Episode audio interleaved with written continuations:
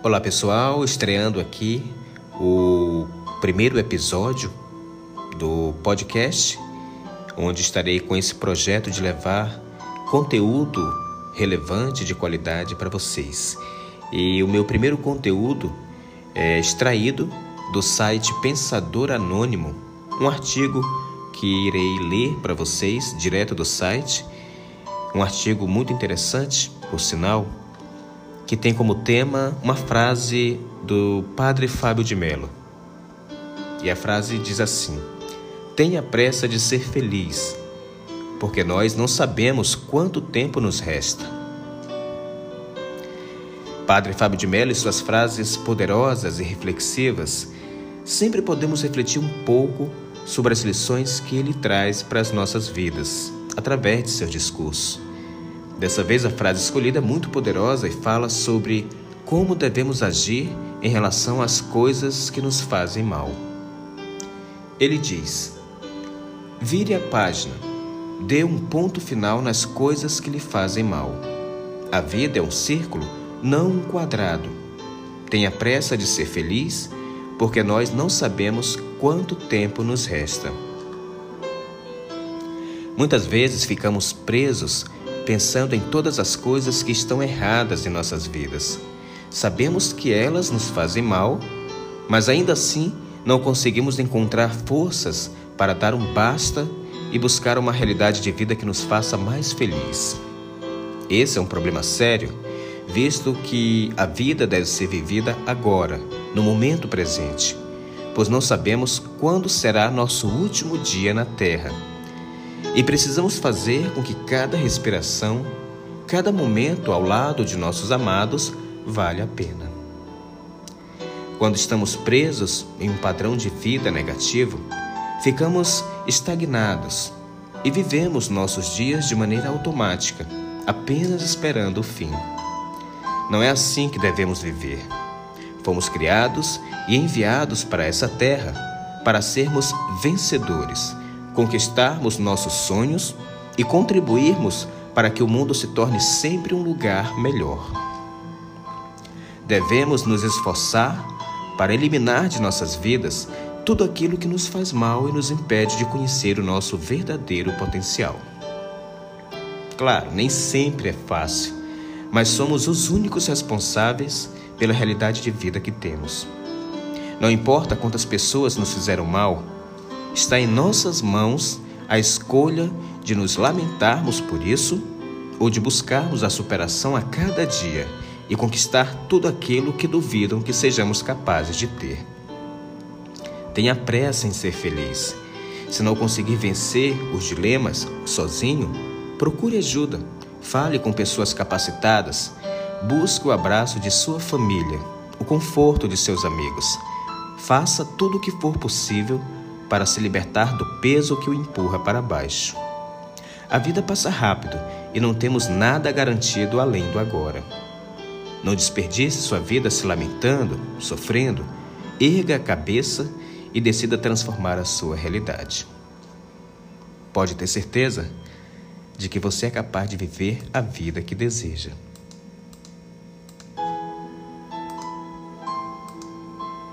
Quando começar a acreditar em si mesmo e afastar de sua vida tudo o que não o faz feliz, o caminho para a felicidade se mostrará prontamente a você. Esse foi o episódio do nosso podcast de hoje. Que você possa refletir e possa absorver todo esse conteúdo para se transformar numa pessoa cada vez melhor. Muito obrigado pela sua audiência e até o próximo episódio. Olá pessoal, estamos aqui novamente com o nosso podcast e no episódio de hoje vamos falar sobre as cinco coisas tóxicas que você precisa parar de fazer na sua vida. Primeiro, Pare de tentar agradar a todo mundo em sua volta. Você é uma pessoa única. Nunca vai conseguir agradar a todos. Nem todo mundo vai te entender. Nem todo mundo vai gostar de você. Nem todo mundo estará de acordo com as suas decisões e escolhas. Nem todo mundo vai te compreender. Nem todo mundo vai apoiar os seus sonhos, torcer por você. E ter essa enorme expectativa só irá apenas frustrar você e prejudicar não aqueles que você está tentando agradar, mas a si mesmo. Segundo, seja uma pessoa real. Chore quando precisar chorar. Pare de querer ser sempre uma pessoa forte, durona. Não há mal algum em ter momentos assim, de fragilidade. A Bíblia diz que Jesus chorou. Quando somos reais e íntegros com as nossas emoções na presença de Deus, esse é o momento em que Ele se aproxima da gente e nos ajuda. Quando me sinto fraco, Deus me faz forte. É assim que está na Bíblia. A sinceridade dos seus sentimentos na presença de Deus. É isso que fará você senti-lo por inteiro.